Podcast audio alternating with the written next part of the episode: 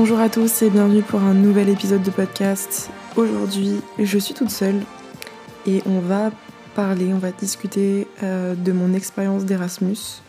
Je suis toute seule, du coup, je tiens mon micro et je me sens comme Anna Montana, genre il est pas posé, je l'ai dans la main. Ça fait trop bizarre.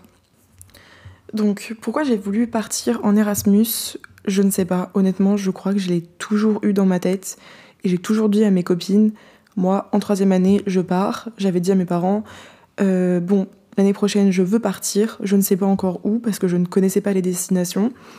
Mais voilà, j'avais prévenu un peu tout le monde que je voulais partir. Il n'y avait absolument rien qui me bloquait parce que euh, j'étais déjà en relation à distance avec mon copain. Donc du coup, on savait que ça allait fonctionner. On ne s'est même pas posé la question. Donc déjà de base, je devais partir toute seule. Et puis euh, moi, mon rêve, c'était de, partir habiter à Barcelone parce que j'avais eu un, coup de cœur pour cette ville et je voulais vraiment, vraiment partir à Barcelone. Et puis le destin a voulu que, que non. Je n'ai pas été prise à Barcelone et j'ai été prise au Portugal. Et au début, c'était très compliqué, j'étais très déçue. C'est simple, quand j'ai eu la réponse, j'ai pleuré, j'étais pas du tout contente. Et puis en fait, euh, je suis quelqu'un qui croit énormément au destin. Et en fait, je me suis fait une raison et je me suis dit, mais pourquoi le destin il veut que tu ailles là-bas. C'est qu'il y a un truc pour toi là-bas. Et arrête de te plaindre, genre, je sais qu'il y aura, qu'il va, qu'il va, va se passer quelque chose de bien. Peu importe où tu te retrouveras, ça va bien se passer et c'est le chemin qui est pour toi. Genre, t'as pas le choix. Du coup, petit à petit, je me suis fait à l'idée. Et puis aussi, petit à petit, mon copain ne savait pas quoi faire l'année euh, d'après et, m'a dit, bah, en fait, euh, je viens avec toi. Genre, euh, on fait cette expérience à deux du coup, mon expérience euh, qui devait que je n'avais pas du tout prévu comme ça, que j'avais prévu avec ma copine Clem à Barcelone en coloc, s'est retrouvée en cohabitation avec mon copain au Portugal. C'est pas du tout comme ça que je l'avais imaginé. Et en fait, si je devais recommencer les choses, bah, je ferais exactement ça et je changerais pour rien au monde. j'aime et j'ai adoré euh, vivre au Portugal et je pense que c'est clair que c'est pas du tout la même qualité de vie qu'en France. Il y a énormément de points positifs. Il y a peu de choses qui me manquent en France, si ce n'est le fromage, je pense. Mais il y a quand même une raison qui fait que au Portugal, il fait bon de vivre. C'est clairement ça. Déjà, il fait plus chaud qu'à Clermont-Ferrand, parce que j'ai étudié deux ans à Clermont-Ferrand, donc on peut dire que dessus, il fait plus chaud. Euh, et surtout, la vie est tellement moins chère ici que j'ai l'impression d'être richissime. Déjà, il y a l'inflation en France, donc c'est encore pire, parce que là, je vois encore plus la différence. Enfin, j'entends encore plus la différence plutôt.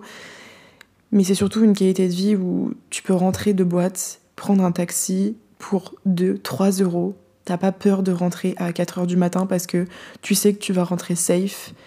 Les gens sont tellement sympas que du coup, tu sais enfin, tu sais que tu vas rencontrer des gens pendant une soirée. Déjà, il y a beaucoup d'étudiants Erasmus euh, à Coimbra, on est vraiment énormément. Donc tu sais que tu vas rencontrer potentiellement des Français.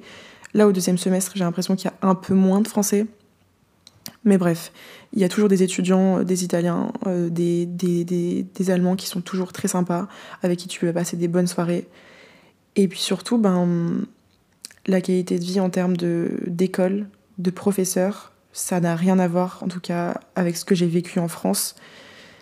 En école d'archi, on est quand même assez nombreux. On est redivisé dans des petits groupes, mais il n'y a pas du tout cette proximité prof-étudiant comme ici. J'ai l'impression que les profs ici veulent vraiment euh, t'aider à hum, construire un projet, vraiment t'aider. Et puis surtout, comme euh, on est étudiant Erasmus, il y a un peu le, j'appelle ça le Erasmus privilege, mais quand tu comprends pas quelque chose, ils vont te réexpliquer et ils vont être toujours sympas, même si tu comprends pas la consigne et que au rendu tu te trompes sur un truc, c'est un peu le non mais c'est pas grave, t'es Erasmus, t'as pas compris, il euh, y a rien qui est grave. En fait voilà, c'est vraiment ça la phrase. Je pense que ici rien n'est grave.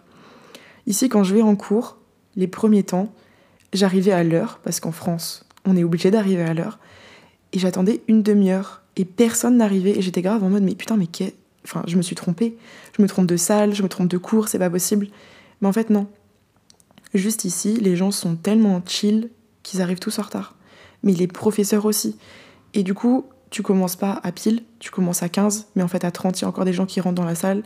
Et puis tu peux partir quand tu veux. Enfin, en fait, c'est tellement genre peace. Je sais pas comment expliquer ça, cette sensation, mais t'as pas la sensation de déranger quand tu arrives en retard. Au début, moi, je m'excusais, même si j'arrivais quelques minutes en retard, ou même si je partais, enfin, je m'excusais.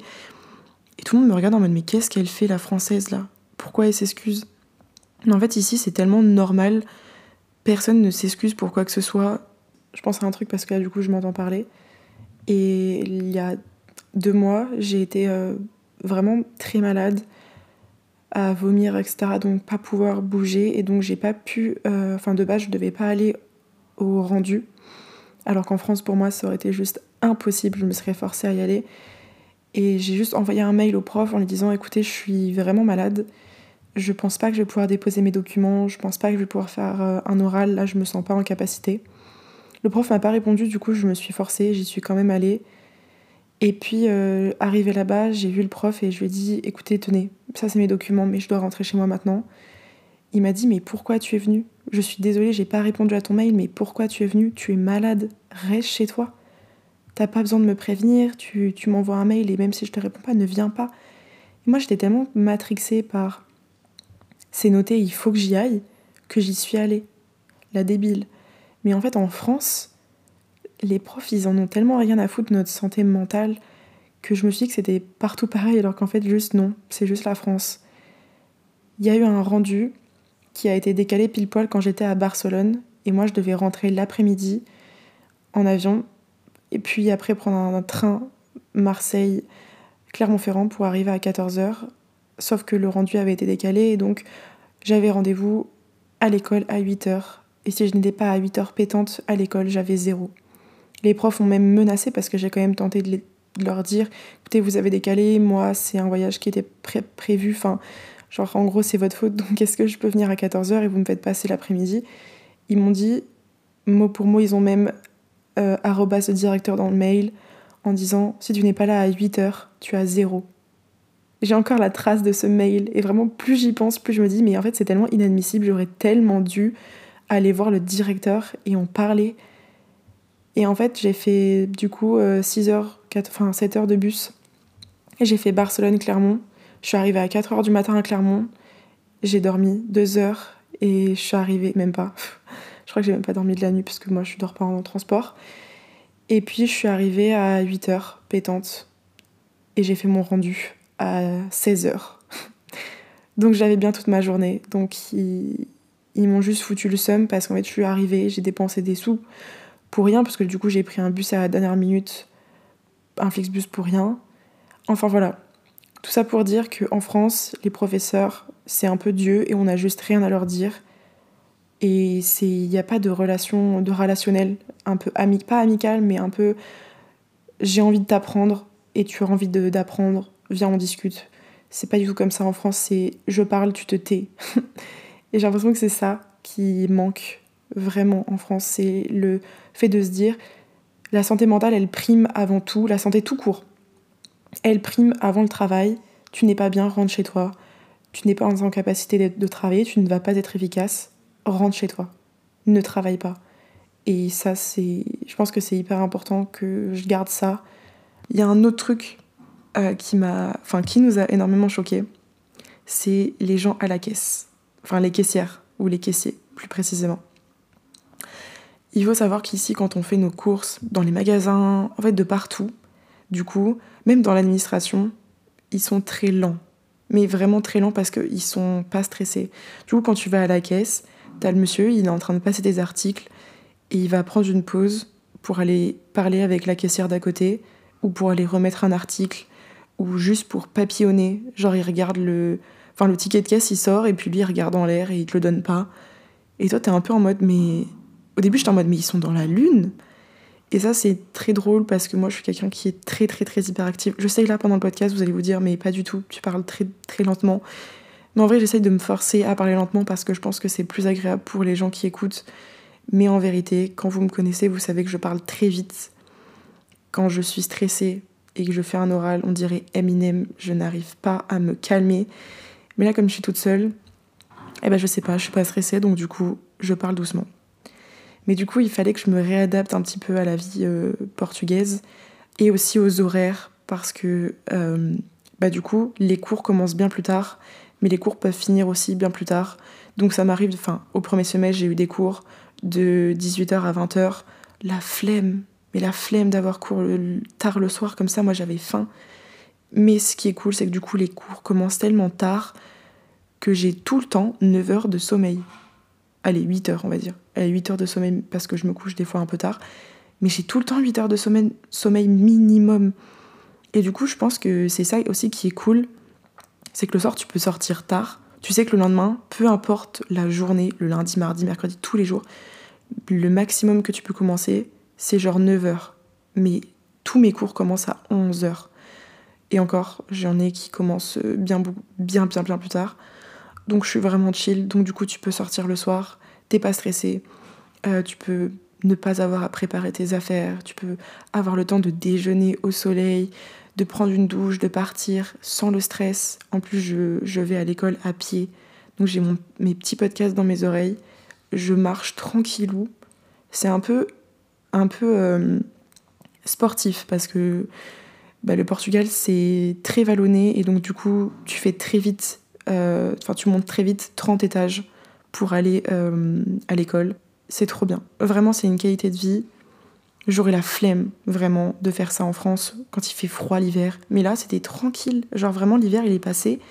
J'arrive pas à me dire que là, déjà, on est en mars. Genre, j'ai l'impression que je n'ai pas eu d'hiver. Déjà, j'ai pas vu la neige, j'ai pas vu la montagne, je suis pas allée au ski. Et en décembre, j'étais euh, à la mer. En janvier, j'étais à la mer. Donc du coup, ça m'a fait trop bizarre. J'ai l'impression que j'ai pas eu de saison. Genre vraiment, c'est trop bizarre. J'allais oublier, mais ça c'est un point qui est très très très positif pour moi. En tout cas, c'est à prendre en compte vraiment.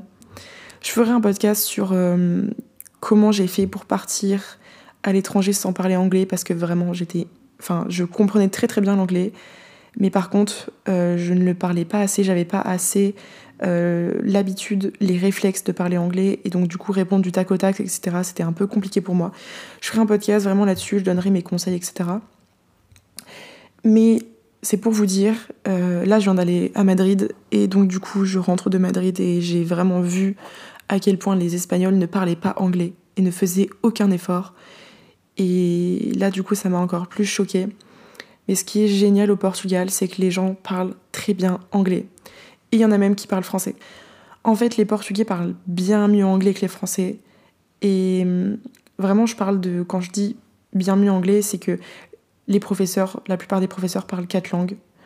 Euh, parlent français, italien, portugais, euh, espagnol, anglais. Enfin, vraiment, ils sont, ils sont hyper forts.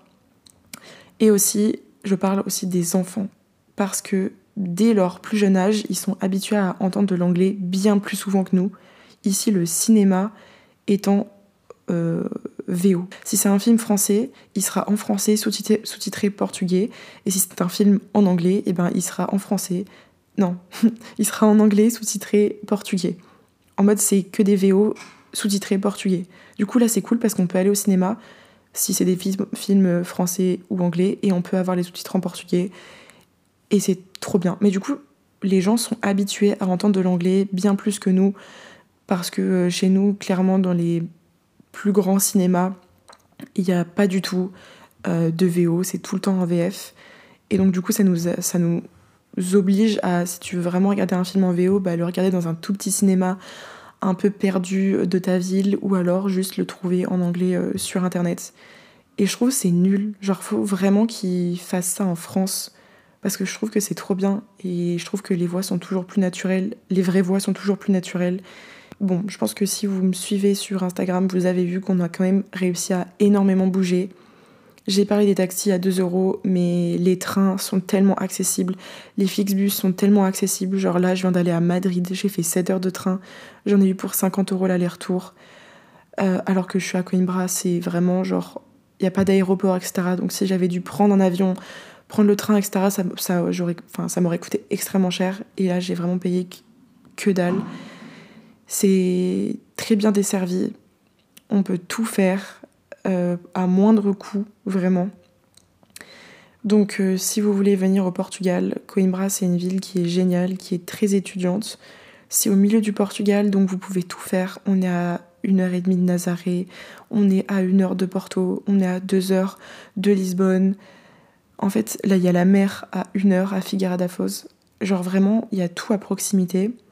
Et du coup, c'est trop cool parce que vous pouvez tout voir du Portugal. Et encore, j'ai pas tout vu, mais vous pouvez tout voir du Portugal très rapidement pour pas très cher. Parce que je sais que quand on part en Erasmus, bah, c'est cool d'être dans une bonne ville, mais il faut pouvoir bouger. Il faut pouvoir pas rester dans cette ville. C'est pour ça que finalement, genre, en faisant la rétrospective, je suis tellement heureuse de pas être allée à Barcelone parce que j'aurais pas eu les sous parce que c'est tellement cher Barcelone que j'aurais tout dépensé mes sous dans le logement, la bouffe, la vie sur place, euh, les soirées, etc. Et du coup, j'aurais pas pu bouger. Enfin, de Barcelone, il n'y a pas non plus mille choses à faire. Alors que là, du Portugal, on peut tout faire. Mon loyer, il est tellement bas. Ici, vous pouvez trouver des colocations pour 120 euros, 200 euros, très facilement faut faire attention parce qu'il y a énormément de colocations où vous êtes pas avec des étudiants mais avec des gens de la vie active parce que il y a bah, du coup le salaire moyen il est à 700 euros. Enfin le SMIC il est à 700 euros. Donc du coup il y a peu de moyens. Du coup les gens se tournent beaucoup plus vers la colocation même des gens qui sont bah, dans la vie active qui ont 40-50 ans. Et puis du coup le coût de la vie est beaucoup moins cher. Tu vas dans un restaurant c'est beaucoup moins cher la bière est à 1,50€. Les cocktails sont moins chers, les, les shots sont à 1€, 2€ grand max. Et encore non, même pas 1€, je pense. Ça dépend. Mais il y a beaucoup de bars Erasmus où c'est tellement peu cher. Enfin, bref, je pense que j'ai assez déblatéré. Blablatéré. Déblatéré, je crois que c'est ça qu'on dit. Je sais pas si je fais cette petite parenthèse qui est assez négative parce que en vrai c'est pas du tout ce que je retiens de l'Erasmus mais c'est plus des choses qu'on aurait pu anticiper et que je me dis que ça peut servir parce que je sais qu'il y en a plusieurs d'entre vous qui partent en Erasmus l'année prochaine. Donc je vais quand même faire cette petite parenthèse. Il faut savoir que le Portugal c'est très très très humide et du coup il y a quand même pas mal de problèmes d'humidité. J'aurais jamais pensé dire ça, mais l'humidité c'est trop chiant. Genre vraiment, il y a rien qui sèche je suis obligée de, prévoir quand je veux faire ma lessive pour que ce soit un jour où il y ait du vent et qu'il fasse soleil, sinon le linge il sèche pas. Le nombre de personnes, d'étudiants Erasmus avec qui j'en ai parlé de l'humidité, c'est affolant. J'ai même dû, on a même dû acheter un déshumificateur pour mettre dans la chambre, parce qu'on est, est orienté nord, la chambre, nord-est, nord, nord-ouest, pardon. Et du coup, il n'y a rien qui sèche. On a même eu de la moisissure, on a dû faire appel, enfin, on a dû appeler le proprio, etc. Parce que ben, il y a énormément de moisissures dans les appartements parce qu'il n'y a rien qui sèche, même les murs ne sèchent pas. Il y a quand même pas mal de choses qui font que c'est différent de la France. Euh, aussi parce que du coup, comme je vous ai expliqué juste avant, ce qui est cool, c'est qu'ils sont lents. Enfin, que la vie est plutôt lente et plutôt ralentie. Mais ça, c'est quand même chiant quand euh, t'as de l'administratif à faire et que les choses, elles avancent pas. Parce que les gens, ils sont pas fainéants, mais juste, ils ont pas de stress. Et donc du coup, quand tu vas faire la queue parce que tu dois aller payer ton eau ou ton électricité, parce que ici, tu ne payes pas, euh, c'est pas tout n'est pas très automatisé. Il y a beaucoup de, bureaux, tu dois te rendre, tu dois prendre un ticket, tu dois faire la queue, enfin vraiment comme à l'ancienne pour aller payer tes factures ou tu peux pas appeler quand tu as un problème, tu dois te rendre sur place. Enfin, je trouve que ça c'est mieux fait en France, mais c'est normal parce que on est aussi un peu plus développé en France donc on peut pas. Euh, enfin, je vais pas cracher là-dessus, alors que c'est toute une qualité de vie qui va avec. Donc quand tu aimes prendre ton temps dans la vie, ben faut aussi aimer le fait que bah, tu vas faire tes papiers, t'en as pour 3 heures, alors qu'en France on aurait pour une demi-heure. C'est logique. On n'a pas assez anticipé, mais quand on est arrivé au Portugal, on n'a pas eu d'électricité pendant une semaine parce qu'il fallait un NIF pour euh, toute la paperasse, pour toute la démarche, et on pouvait que la faire euh, une fois sur place. Et un NIF, en gros, c'est un numéro d'identité euh, fiscal. Je sais pas si on peut dire ça comme ça. Désolée si c'est pas vrai. C'est pas le mot véridique, enfin voilà. Mais en gros, il nous fallait un NIF, donc un numéro d'identité fiscale pour ouvrir euh, le compte, les comptes. Et sauf qu'en fait, on n'a pas pu le faire avant le lundi. On est arrivé le vendredi soir au Portugal. Et le temps que les démarches soient faites, etc., on n'a pas eu d'électricité pendant une semaine. On a vécu dans le noir pendant une semaine parce que les volets, c'était des volets roulants et du coup, bah, ils étaient fermés, on n'a pas pu les ouvrir. On n'avait pas d'électricité pour charger nos téléphones, donc on demandait aux voisins. Et, Et on allait au centre commercial qui est à 5 minutes de chez nous pour recharger nos appareils. Ça s'est pas très bien passé la première semaine pour moi. J'étais trop angoissée, je prenais des douches froides. Et maintenant, j'en garde un bon souvenir parce qu'en vrai, c'était fun quand même quand j'y pense. Ça nous fera toujours une anecdote. De toute façon, moi, j'essaye de voir toujours le positif dans le négatif et je me dis, bah, ça fera toujours une anecdote à raconter à nos enfants quand, euh, quand on leur dira on est parti vivre au Portugal et le début, maman, elle faisait que pleurer parce que moi, j'étais trop angoissée que les choses, elles n'avancent pas. Je faisais que pleurer. J'avais appelé ma mère en pleurant et je me disais mais c'est nul, je comprends pas, on n'a pas d'électricité, c'est horrible. Et maintenant, quand j'y pense, en fait, j'ai juste, j'aurais dû juste prendre sur moi, mais ça prouve à quel point j'ai zéro self-control. Heureusement, j'étais avec mon copain qui a pu me rassurer, qui a pu me dire Mais Zoé, c'est pas grave, genre, prends-toi la douche froide, c'est bon pour le mental. Genre, il essaie de me, me, rassurer, à me trouver du positif. Quand moi, je voyais, enfin, je voyais que du noir. Bah non, c'est passé. Euh, ça ne m'a aucunement gâché mes premiers jours finalement parce que ça nous a juste forcé à sortir parce que ben en fait on pouvait pas rester à la maison. Et puis le début, ça peut pas toujours bien commencer en vrai, je pense. Les choses qui commencent toujours trop beau, ben ça finit mal. Donc en vrai, je pense que c'est bien. Ça a commencé mal, mais ça finira parfaitement bien, je pense. Bref, je pense que j'ai assez, euh, assez parlé. En tout cas, je souhaite vraiment vous remercier. Je pensais pas du tout que j'allais avoir autant de, enfin que j'allais recevoir autant de messages bienveillants. Vraiment, ça me réchauffe le cœur à chaque fois et ça me donne trop envie de continuer. En vrai, ce podcast, je le fais vraiment pour moi parce que juste j'ai envie. Genre, euh, je pensais vraiment qu'il allait avoir trois écoutes, genre ma mère et deux copines à moi. Et je m'attendais pas à tout ça, donc vraiment merci. Euh, ça me fait trop plaisir. Ça fait dix fois que je le dis. Je vous dis à la semaine prochaine pour un podcast qui sera un peu plus long, mais j'espère que vous adorerez ce format. Moi, je suis trop contente et je suis trop excitée. Voilà, je vous dis à la semaine prochaine. Ciao